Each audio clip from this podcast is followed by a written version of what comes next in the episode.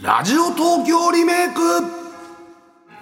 1961年昭和36年12月23日東京有楽町の丸の内ピカデリーではウエストサイド物語の公開が始まりました新聞広告での案内はアクションと恋のすごく息のいい画期的なミュージカル傑作とのこと総天然色のこの映画長い足を上げいきなり踊る歌うなど果たして我々日本人にも受け入れられるのでしょうかですなはい、午後4時からは TBS ラジオ70年以上の歴史に残る音源をあなただけにこっそりとお聞かせするラジオ東京リメイクです。うん懐かしいを新しくっていそうですよ企画なんですけれどもこの「ウエスト・サイド物語」うん1961年制作まあアメリカ映画ですねミューねジえカル映画の最高傑作とも言われてま傑す作なんだこれやっぱりねロミオとジュリエットをもとにねおおブロードウェイで上演されて人気を博して、まあ、現代版って感じでやったんでしょうね誰でロミオとジュリエすジョットージ・チャキリスさんですかこれ主演ねあー違いましたっけなんかねこうチラシみチたラいなねシすごいんだこれ70ミリだもんね当時ね丸の内ピカデリで豪華にね総天然色カラーでやったんでしょうねあらす総ごい天よ然色って言い方がいいで総す天ね然色ですよねなあこれすごいよアメリカではね1961年の10月に公開されたんで日本は12月23日は2ヶ月遅れね当時では早い方だったそうですけど、もう人気で1961年の12月23日から、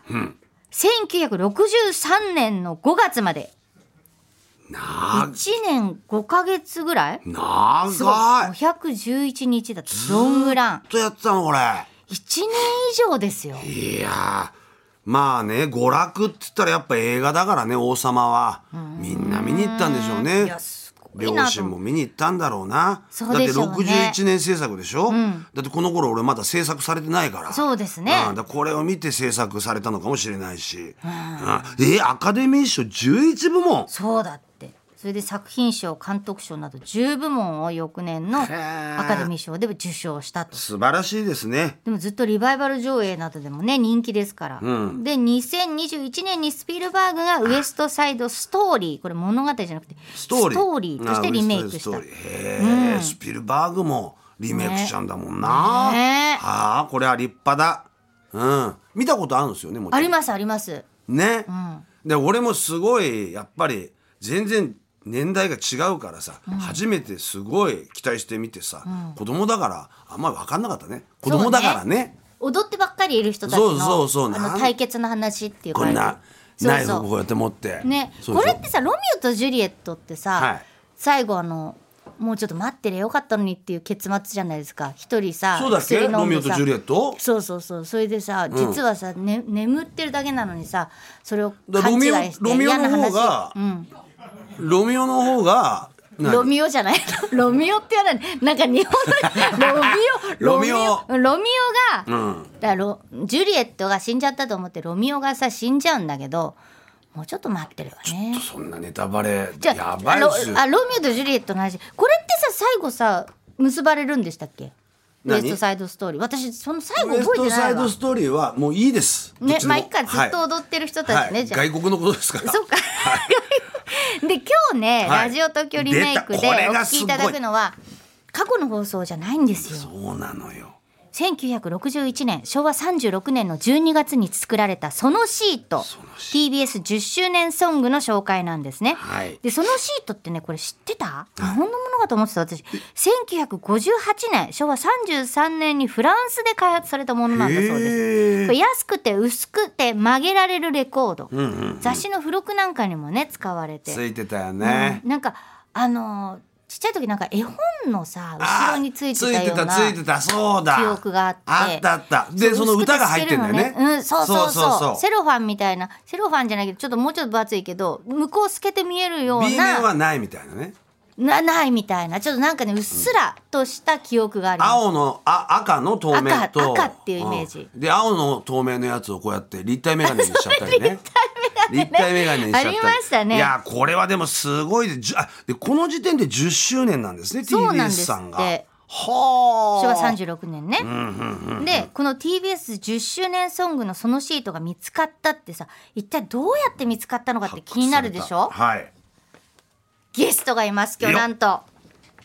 お願いしますこの10周年ソングが見つかったっていうそのそのシートの情報を、はいその方がなんと教えてくれたんです発掘しましたそねう TBS ラジオアーカイブ担当そして現在も記者として活躍する崎山俊也さんですよろしくお願いしますよろしくお願いします。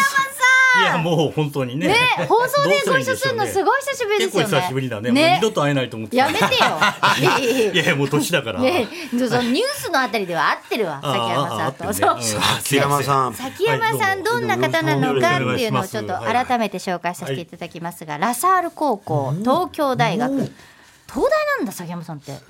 うんまあまあいいじゃあんんまりそういうこと話したことなかったからね,、うんそうねうんで毎日新聞を経て TBS に入社され、はい TBS ラジオに移動後は放送記者そしてアイドル担当などあアイドル担当でだ幅広い知識で活躍してまどすこら辺のアイドルだったんですかあー80年代後半から90年代のアイドルと、はいあと東南アジアのアイドルです東南アジアのアイドはいルですか、あのタイとか、はいえベトナムとかルーフィンチャウとかですねあルーヒンちゃんは、まあ、あのベトナム出身で日本で活躍してたアイドルですがベトナム塩代々木中学みたいな、ルーヒンちゃんね、あの前ミュージックマガジンにか、あの書いてほしいって言われた時に、あのベスト10を選ぶってのがあった時に、残念ながら結構そんなに売れてはいなかったんですね。あそうですね僕らはね、あのあれしてたけど、ええ すごいと思って可愛いと思って。そうスター誕生なんていうさそうそうタそうイそうトルですかはらいデビュー曲が、うんあ今日アイドル研究家のああ話すじいゃませんないすんいでますせんま今日ね、まあそう全然ねまだこのねね崎山さんアーカイブ担当ですよねそうのアーカイブ担当っていうのはこれどんな仕事なのか非常になんかもう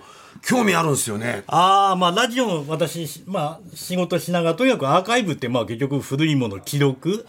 すべてなんですけど、放送局で言うと、まあ、ラジオの音声がありますよねうんうわーた。まんそねれから、テレビの映像ですよね。この映像も、あの、音声も、時代によって録音媒体が違う。わけですよ例えば TBS ラジオはラジオ東京として開局した時の録音媒体ってうんレコードなんですレコード版あの玉音放送って円盤じゃないですか、はいそうですねあれと同じ、あれなんだ、はい、だけどその後まあ我々がよく知ってる6ミリのオープンリールオープのンリーテールプ、はいはいあれが結構長く続くんですけれども、はいはいはいまあ、テレビの方もフィルムから、あのいわゆるベータとかはいはい VHS 的な時代になり、それがハイビジョンになりっていうふうにでもそれだけじゃなくて私がまあ例えばいろいろ仕事であれしてるのは番組表であるとか。いいですね台本であるとかいいいいな弟子入りしてえな場内によってはおまけあコンバットレックさんとはいつもその話でもですよね盛り上がるんですがレ例ックちゃえんとばそういうその配ったグッズとかねあのそういったものもものによっては私の元に集まってくることがあるの で、えーそうなんだすげだえからさ、今これリメイクっていうコーナーやってるから、はいはい本当崎山さんにねお世話になって、そうなんですよね今までねそう相談役として本当に。なるほど。最高顧問といやいろしいてろだからね見つかったら本当教えてほしいです。ああそうですね、あのまだ今でもあの特にカセットが普及してからは、うん結構私が若い頃もうよ50年前録音してましたっていうのを、ね、寄せてくださる方もいらっしゃるんで。ああそっかうん、まだカセットがすごく普及するまあの一部の人しか持ってない時代っていうのはなかなかよくあるのはあのビデオも高かったから、はいはいタレントさんで自分のあの出たドラマだけは残してほしいとかご本人からね結構寄贈があったりする場合もあるんですよ。あの寄贈か特に60年代70年代まだそのビデオデッキが高かった頃ですね。高いっすよね、うんその頃はまあ俳優さんで売れてる方だったらお金もあってそれなりに自分の記録をちゃんと残しておきたいみたいな。そうだようん、まあそんなことも含めていろいろ物語が まあ羨ま しい大変な仕事だと思いますけどいや本ね当でもほそうあらのなんかさ昔の人たちってそのこのアーカイブの大大事さっつうのを意外と軽んじてたりしますもんいやねだってさあーその頃はやっぱり今じゃないですか。うんね。だからこの放送もいつかはアーカイブになるんだと思うんだけど、なるそけどのさ頃わかんないかもしれないテープの。ね上そにさうだかバグらそこが難しい重ねて撮っちゃったりとねか、さ、そう、うんだから随分さ貴重な音源がなかったり、もうそそこまで大切だと思ってないものがねもったいないですよね TBS ラジオ随分前からあっうたのん、に時さ、代によって例えばニュース番組がやたら残ってる時代があったうりんうんほうほうほう演芸番組がやたら残ってる時代があったりほうほうほう TBS ってラジオ東京初期はジャズジャズとか、ボサノああいうのがすごく得意な軽音楽の曲って言われたんだけど、ほとんど残ってないです残念ながらだよ僕の持ってるもので「ジャズの歴史」という番組の台本ならあります。でそれえこれだけあの要するに取り組んでたんだなっていうのはすごくよくわかるんですけどねでも最近あのラジオ東京最初の日の放送のディレクターだった方が、実はまだ100歳を超えてご健在でしてその方は後にテレビの仕事もやっててもうでもさすがにもう寄贈すると言って、私あの軽トラであ私が運転したわけじゃないんですけど、軽トラをつ連れてすごいや400本ぐらい運んだことが。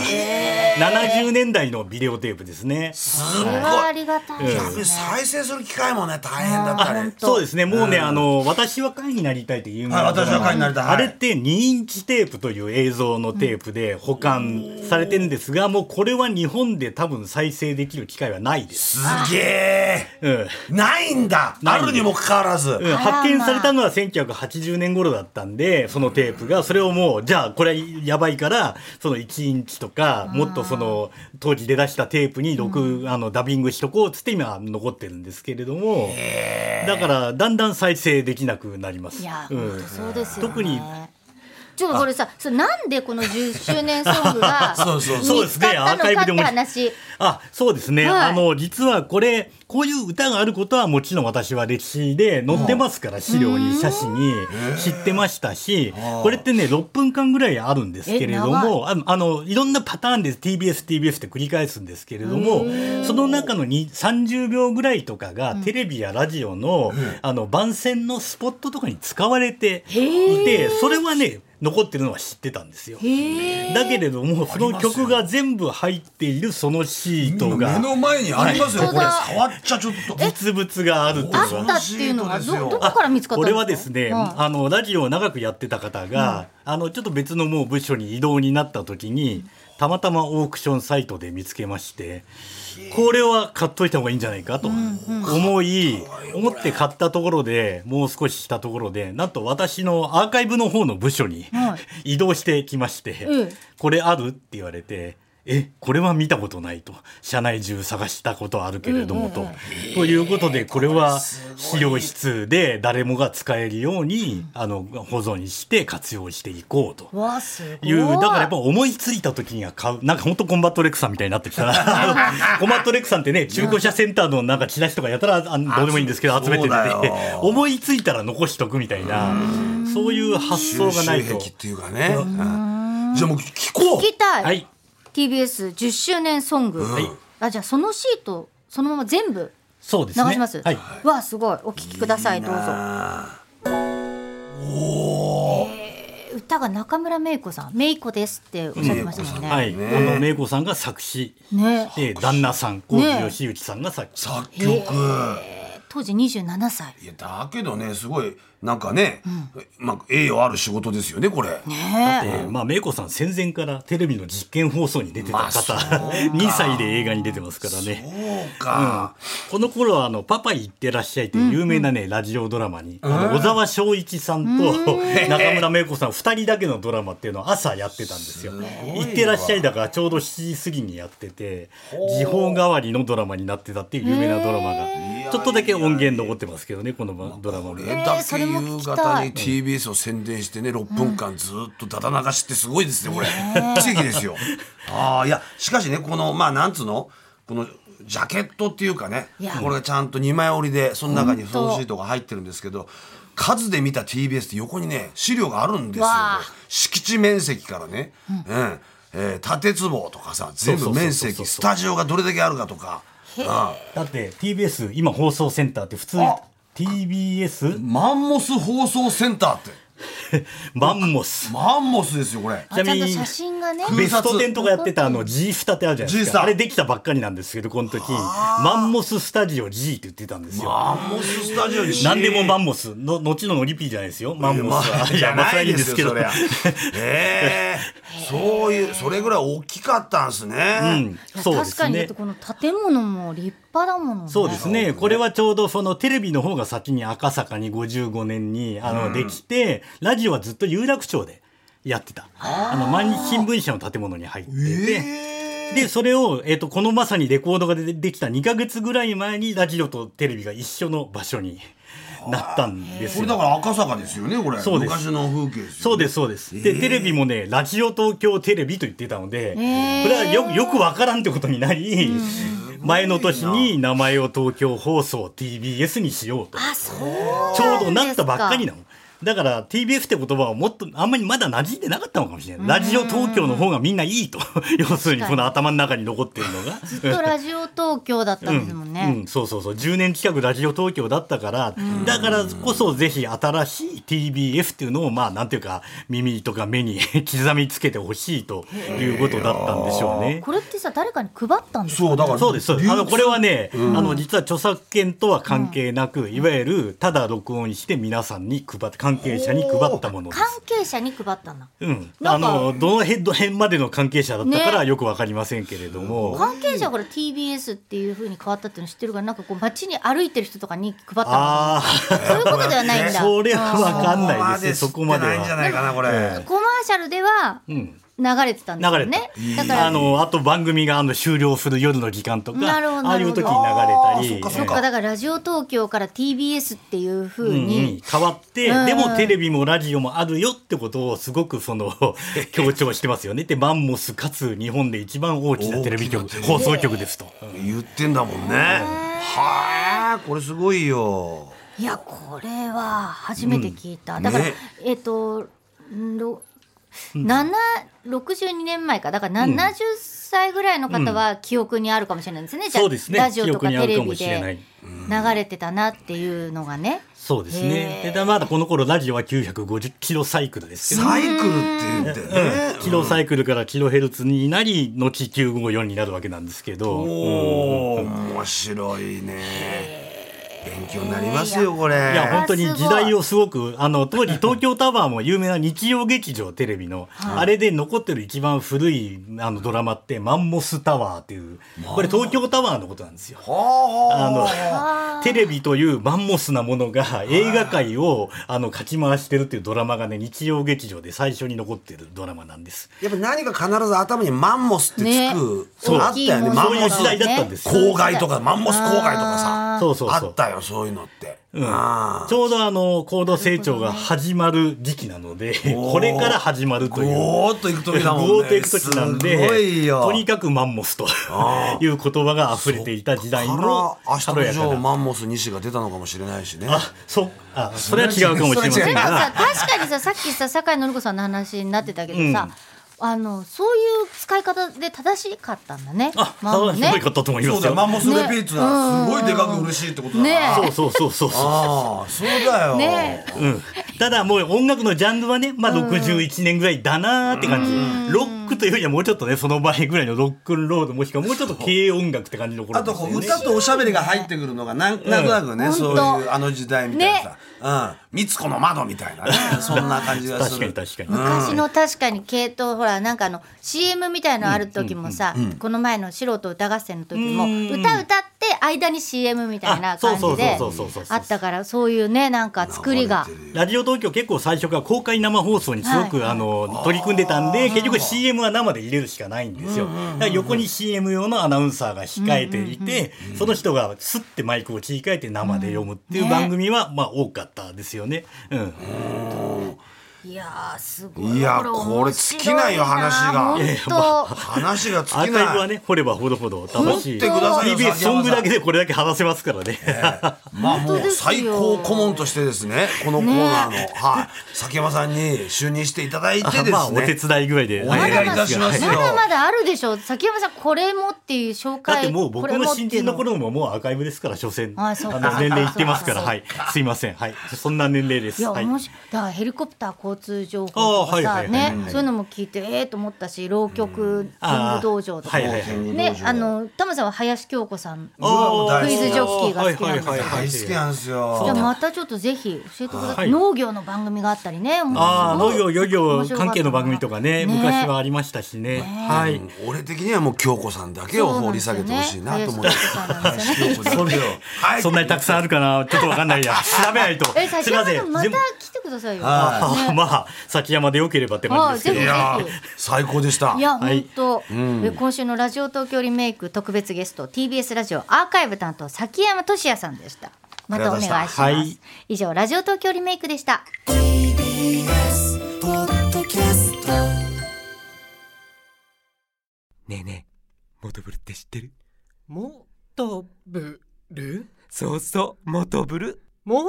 とぶるそうそう、モトブル、モトブル。そんな僕たちモトブルのレギュラー番組が始まりました。毎週日曜午後11時から配信スタート。歌あり涙ありの30分ぜひ、お試しください。